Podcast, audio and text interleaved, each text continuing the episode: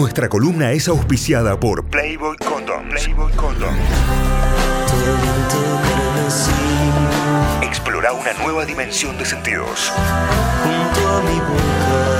En Notify.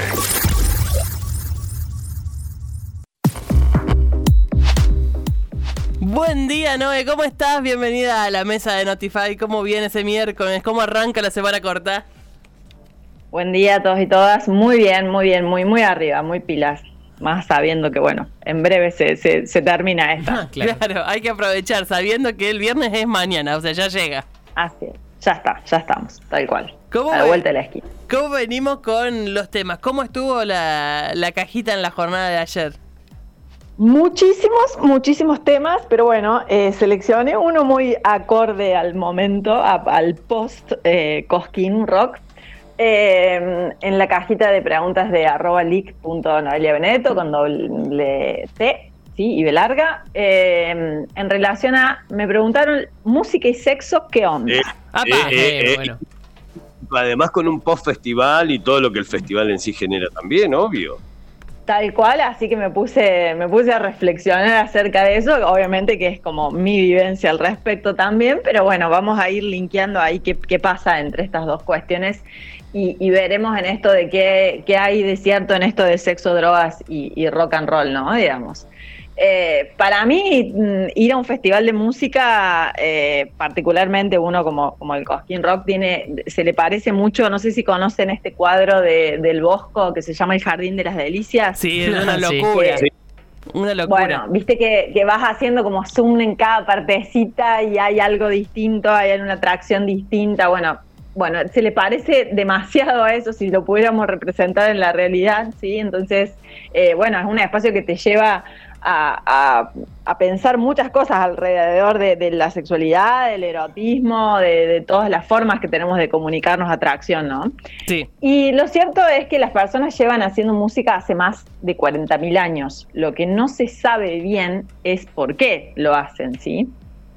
La realidad es que todas las culturas que conocemos hasta el momento, sí, todas las que se han documentado, han tenido algún registro musical, inclusive aquellas que no tenían lenguaje escrito, ¿sí?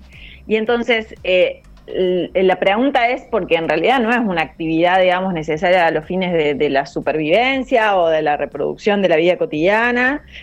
Eh, y entonces hacer música a simple vista no mostraría ningún tipo de, ventaja evolutiva. ¿sí? Hay muchísimas em, teorías dando vueltas alrededor del origen, pero por ejemplo, para Darwin, dice que hacemos música para tener sexo. Mirá, mirá. Ahí va. ¿Viste? Pero Darwin te quiere mandar un beso desde acá. Bueno, al, respecto, vos sabes que el, cantante de, de, Airbag dio como todo un discurso en medio de una canción y dice que, que los amigos, la familia, las parejas, eh, había muchas cosas que te podían defraudar, pero que la música no. Entonces, bueno, habría que pensar también, digamos, en esto. Puede ser uno de los de las de los mm, orígenes o de las de los argumentos de los cuales por qué hacer música, ¿no? Claro, de las razones por eh, las que queremos estar cerca de la música. Tal cual. Y mm, bueno, en el origen del hombre, Darwin plantea que justamente las notas musicales y el ritmo fueron adquiridos como una especie de eh, forma de cortejo, ¿no? Como para cautivar el sexo opuesto, dice. Acá diríamos a, a, cualquier género hoy en día, ¿no? 2023 diríamos a cualquier género, pero él decía que la selección sexual era un auxiliar de la selección natural, ¿no? En, su, teoría de la evolución, y que también había una especie de supervivencia del más sexy. Sí. Entonces, sí, sí, sí. la hegemonía, la hegemonía garpaba. Entonces dice, según esta teoría, la destreza en el canto, las habilidades y en esto de crear y componer música funcionaría, por ejemplo, como la cola del pavo real a simple vista inútil, pero poderosamente llamativa. ¿sí? Entonces. Mirá. No solo es la danza del apareamiento, sino también es la música del apareamiento. Pero bueno, ahí eh, eso lo confirma cada vez que se saca una guitarra en un fogón. Todos sabemos quién va a chapar. Vos sabés que yo tengo un amigo que eh, él lleva la guitarra a, todos lados y, bueno, doy fe, doy fe de esa, esa cuestión. Sí, todas hemos caído en la eh, trampa de la guitarra, chicos, por favor. Ah, tal cual, tal cual. Qué no, maravilla. No me acordar de que... Qué maravilla, por favor, qué, qué proceso realmente de atracción, de, de pavo real. Es, es muy cautivador, claro, es muy cautivante. Entonces, la música eh, a los fines de, los encuentros sexuales o del erotismo en sí mismo es un estímulo sensorial, ¿sí? auditivo, y también es un potente afrodisíaco, ¿sí? Entonces eh, puede oficiar o bien como potenciadora del deseo o bien catalizadora de algún tipo de encuentro sexual. Y hay estudios al respecto, ¿sí? Porque bueno, lo de Darwin puede que nos haya quedado un poco lejos. Por ejemplo, en 2012 Spotify hizo un estudio que le encargó a un psicólogo musical que eh, el apellido es un tanto difícil de pronunciar, pero es Mullensiefen, eh, que se titula La ciencia detrás de la canción y que tenía como objetivo justamente investigar el papel de la música en el sexo y en los procesos de enamoramiento. De una muestra de 2.000 personas, se rescatan los siguientes datos. Uno es que el 40% encontraban la música más excitante que el tacto. ¿sí? Hay gente que le predomina el sentido a nivel auditivo para las relaciones sexuales. Después eh, también eh, se extrajo que la melodía estimula las mismas zonas o los centros de placer en el cerebro que el sexo o la comida. Mira. Y que las voces roncas y ásperas resultan ser las más excitantes. Eh, Ahí está había, ejemplos, guitarra. Había ejemplos de voces roncas que como más excitantes, tipo Barry White, una cosa así. Claro, por ejemplo. Sí, Generalmente van a ser de, socializados varones. ¿Sí? Sí. Entonces. Y dependiendo de qué te guste, supongo que yo, yo lo pensé desde mi lugar hetero, digamos. Ay, te cortó la Noé. ¿Se nos fue? Ahí voy, ahí, ahí me estaba diciendo dependiendo de qué te guste, sí, de acuerdo a tu orientación sexual, obviamente, ¿sí? Sí. Entonces, pareciera que el sexo maría muy bien con algún tipo de banda sonora. De hecho, hay un montón de playlists de, música para tener sexo, música para hacer el amor y demás. Y eh, si no hay algún tipo de eh, música a nuestro alcance, los susurros, los jadeos, los gemidos y los suspidos eh, cumplen muy bien esta función de aumentar la excitación al, momento del encuentro sexual. Sí, el sonido, el sonido aumenta definitivamente eh, los niveles de excitación, me parece. Tal cual. Entonces, sobre todo en aquellas personas que eh, tienen un plano sensorial erótico predominante, ¿sí? Hay personas que tienen un plano más genital, habrá personas que tienen un plano más espiritual. Bueno, las personas que tienen un plano sensorial, todo lo que tenga que ver con contexto y estimulación a nivel de los sentidos les va a sumar, ¿sí? Y eh, también hay muchas canciones que se han basado en los sonidos guturales, por así típicos del encuentro sexual, ¿no? Eh, la revista Men in Health em, hizo un estudio de eh, justamente la música del sexo desde la Universidad de Ohio y eh, de ahí saca que las socializadas mujeres que escuchan canciones hot están más dispuestas a dejarse llevar y a pasar un buen rato en lo sexual. ¿Sí? Como que te dejaría ahí como en una antesala de más predispuesta para un buen momento. Sí. Y para. No, y, pienso un poco en, que te invita a un movimiento también determinada música. Entonces, estás como más entregado. Claro. A fluir. Claro. Bueno, también es una forma, también es una forma de, de como generar una digamos, una especie de, barrera a los pensamientos automáticos, ¿no? Digamos, si estoy enfocada en lo que me genera tal tema, en justamente lo, con las cosas que me conecta, es muy probable que no le preste tanta atención a los posibles pensamientos automáticos negativos generalmente que suelen surgir en algún momento, ¿no? digamos, que tiene que ver con la ansiedad. Tal cual. Eh, para un colega mío que es Santiago Frago, la música es un elemento muy importante, no tan solo a nivel sexual, sino también a nivel terapéutico para justamente trabajar el erotismo en los planos sensoriales, ¿sí? Porque justamente nos genera una capacidad de evocación, ¿sí? A lo mejor recordar algún momento sensual con que hemos vivido con alguna canción, de transportarnos a un momento o a un escenario más placentero. Es muy adecuado, por ejemplo, para personas que les cuesta desconectar, esto que te decía recién, y genera otro tipo de intimidad porque el oído es un sentido muy importante a tener en cuenta en el ámbito erótico y no tan solo obviamente a la música, sino también a las cosas que nos decimos, ¿sí? Mientras tenemos, hacemos el delicioso, ¿no? Sí, claro. Entonces, eh, pero puntualmente lo que tiene que ver con el Cosquín Roxy, siempre tendemos a identificar la música con la historia previa y suponer que el rock es la que más linkea a las cuestiones de la lujuria, ¿no? Digamos, sería como un género muy, muy, muy sexy. Pero yo creo que si existiera un género musical orgásmico, le vamos a poner de nombre y si no lo vamos a inventar, yo creo que lo encabezaría Babasónicos. Sí, Eh, definitivamente. Así es. Eh, Ahí coincidimos todos. eh, el, el infame de Babasónicos lo podés poner completo y sos, sos- la pasas muy bien, digamos. es un disco que amerita. Es, es un éxito asegurado, es un éxito asegurado. Definitivamente. Alguien lo definió en algún momento como una fantasía bailable impregnada de sexualidad, ¿sí? Y eh, justamente eh, son, es una banda en la que las letras, tanto el, el goce y la satisfacción son los protagonistas. Y creo que ha pegado mucho porque justamente estamos en una sociedad donde el placer muchas veces es un lujo muy, muy, muy anhelado, ¿no? Entonces, estas letras que rozan el erotismo con, con lo pornográfico, a veces más explícito, eh, y, y donde el, el cortejo en sí de D'Argelos y de toda la banda con el público es una constante en todos los shows. El tema, eh, creo que, que- que más bandera le hace a esto es el que estamos escuchando en este. mm, No, no es este. Es, eh, este es otro. El, el que está de fondo es otro, pero el que a mí más me, me llama la atención, y bueno, es, la- es- es la cortina de, de- de De la esta columna, Sí. es Rubí, así es. Rubí es del 2001, piensen en esto, 2001. Y justamente es un tema que trata sobre la autoestimulación, ¿sí? sobre el auto delicioso. Y tiene dos versiones de videos. Uno es de una socializada mujer y otro es de un socializado varón. El primero, que fue eh, protagonizado por el varón, fue un escándalo. De hecho, Completamente, fue... sí. eh, Fue muy polémico en su Los momento. canales- eh, incluso los querían prohibir y demás, digamos. No lo querían poner en los canales de música ni en, ni reproducir en ningún medio que, que pueda ser público, porque eso no se hace. Así es. Eh, lo- los canales de música habían optado por pasarlo en horarios mm, post 22 horas. Eh, YouTube lo había censurado, ¿sí? Y eh, después la segunda versión es con una socializada mujer. Básicamente es el primer plano de una cara de una persona real teniendo eh, un orgasmo real consigo misma, ¿sí? Eh, en esto de como el concepto es cómo somos, como cuando nadie nos mira.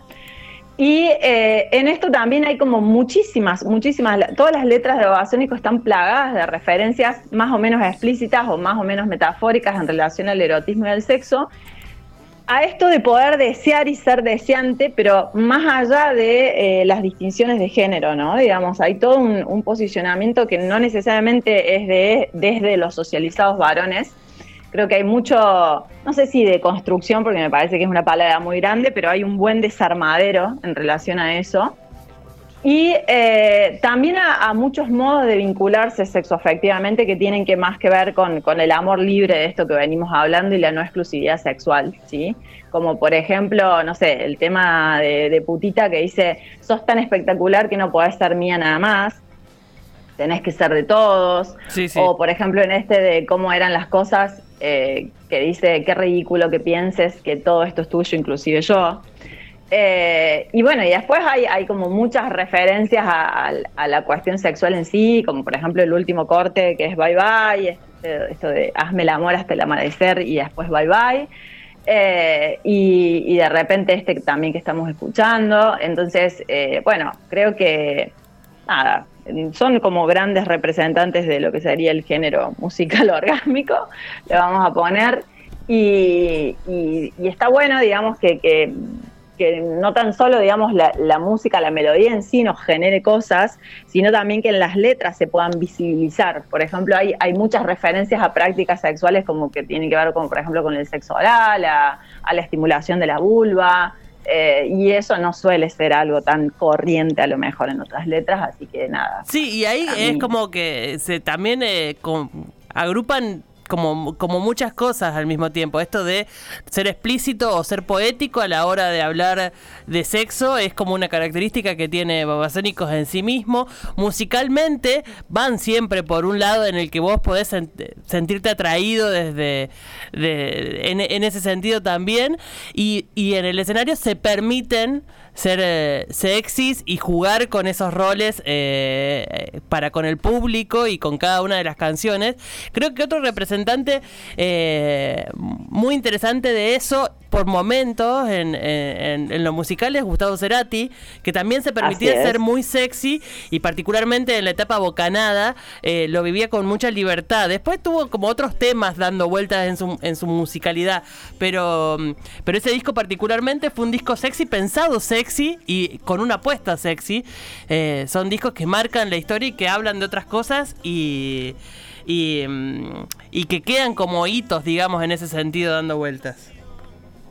Sí, y creo que también, por ejemplo, Virus, eh, sobre todo en, superficies de placer, me parece que también, eh, pero creo que del Cosquín fue lo más sexy que vi de todo.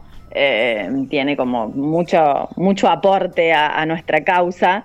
Eh, y también, bueno, en, relación a eso, eh, se, puede observar como un rol de, vamos a volver con este concepto de desarmadero en relación a las masculinidades, ¿no? Me parece que eh, no está la, figura típica del rockero hardcore, o, al menos no es la, constante, y, hay mucho en esto de repensar y a lo mejor empatizar con, con otras posiciones en relación al deseo.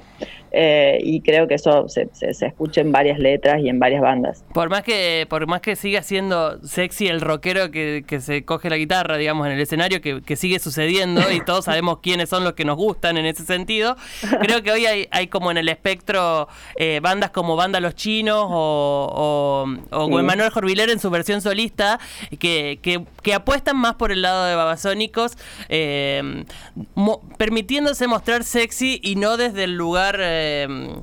Em, más narcisista, digamos, sino en, el jugueteo de, de, a dos. Sí, sí, tal cual, tal me parece que es eh, y en esto de cómo pensar el placer también inclusive desde, desde otras vivencias o, el o estas estos sonetos dedicados al amor desde otros lugares no digamos no desde el, desde el amor romántico tipo. Tal cual. Eso me parece que es interesante como para es, una, una, forma de, para ejercitarlo. De, expandir. Sí, sí, bueno, no sé si para ejercitarlo, pero para repensarlo, para repensarlo. Acá después cada quien adhiere al, modelo vincular que puede, ¿no? Digamos, que quiere y que puede. Eso lo que se quiere y lo que se puede. Así es. Eh, hay un oyente que dice Paloma de la Mona también, dice, como, como opción de canción. No lo había pensado nunca, pero puede ser. Ojos de dragón de las pastillas. Bueno, Ojos de Dragones, yo eh, no me voy de, ningún recital de las pastillas hasta que no suene ese. Mira, me parece maravilloso. Eh, Cultura Profética le parece una banda muy sexy. Eh, tiene una cosa así fogonera que, que, que, también da, para me parece que, te invita a una situación social interesante, Cultura Profética, y por eso le puede parecer sexy. Es la interpretación que hago del mensaje.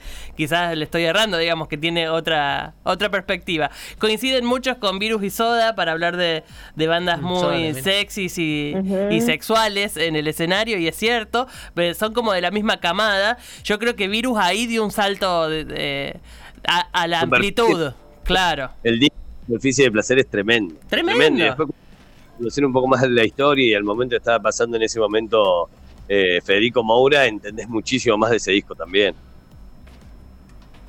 Sí, definitivamente cada quien después se armará su propia playlist. La idea es esa, ¿no? Digamos que en función de lo que nos vayan generando, ¿no? En, estos espacios, más allá después de, cómo nos quede el cuerpo post eh, festivales para, para hacer algo, digamos. A lo mejor para, para hacer, armarte una especie de reserva para otro momento. Sería, eh, pero hermoso tener resto, digamos. Ser joven y tener resto. Tener, tener resto para todo, ¿viste? Eh, eh, pero después vamos estableciendo prioridades. En principio sacarnos toda la tierra, ¿viste? Después vemos que... Definitivamente. Eh, excelente repaso. Me parece que nos va a dejar a todos pensando un poquito de qué nos pasa cada uno con, la música, ¿no? Eh, acá hay una gente que dice Eric Clapton, qué hombre, y lo pone en los términos de, de un músico sexual. Bueno, vos sabés que está, em, estuve viendo a, a Divididos y estuve viendo a Ciro, y en los dos había socializadas mujeres cerca mío a los gritos de ¡qué hombre! ¿viste? Entonces es como... Y alguien decía, Moyo es el hombre, decían. Bueno, con, con Juan Ingaramo también pasó algo, Ah, semejante, pero, bueno, ya es de otro, otro corte, digamos. Pero ahí me parece que volvemos al jugueteo sexual en el escenario que viene, que viene, que viene muy bien y que ha renovado un poco el espectro con Juan Ingaramo. Ahí eh, la- las socializadas mujeres y los socializados varones eh, eh, gustan eh, en partes iguales por Ingaramo. Así es, sí, sí, creo que también tiene como eh, mucho sentido acerca de, mu- mucho saber acerca de su capital Sí, sexual y sí, erótico. se sabe lindo y no como- tan solo su creativo, se sabe lindo. eh, y bueno, lo bien que hace, ¿no? Y lo bien que hace, lo bien que nos hace a todos. Lo bien que Nos interpela, Ingaramo nos interpela, se Nos y interpela. nos interpela. Maravilloso. Aparte que después te viene con todas letras como de, de- de muy de, de que de- me quiero casar, ¿me entendés? Y, Sí, y todas sí, esas sí. cuestiones que, que te, te arman la, la peli Disney ahí el toque. Entonces, bueno, es difícil. ¿Quién para, no? Definitivamente, definitivamente. ¿Quién para? Esto ha sido un podcast definitivo, les digo. ¿eh? Para mí esto va, eh, el que lo agarró empezó lo tiene que ir a buscar urgente a Spotify hoy, a Google Podcast. Recorten y peguen, chicos, porque estamos para todo. Pregunten lo que quieran que con Noé vamos por todo. Bueno, y después si, si llegan a acceder a la nota escrita, están todos los pasajes que me puse ahí como a recortar de, de las letras de Babasónicos, así que nada, pueden... Excelente, excelente. En notify.com.ar va a estar publicado en nuestra web, notify.com.ar a partir de hoy y también van a encontrar en nuestras redes la columna en arroba leak.noelia Benedetto, recuerden Benedetto con doble T, y eh, también arroba notify ok. En cualquiera de las dos van a encontrar la columna para, para esto que, que nos ha dejado el cosquín también a nivel eh, sexual y a nivel disfrute y séxitos, como, como le gusta definir a la, a la licenciada. Noé, gracias, muchísimas gracias, como siempre. No, gracias a ustedes y bueno, hasta la semana que viene. Hasta la semana que viene, que tengas una buena semana. Adiós.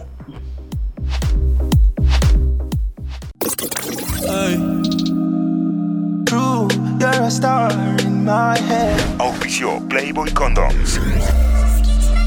Explora con modo Playboy. Yeah, yeah.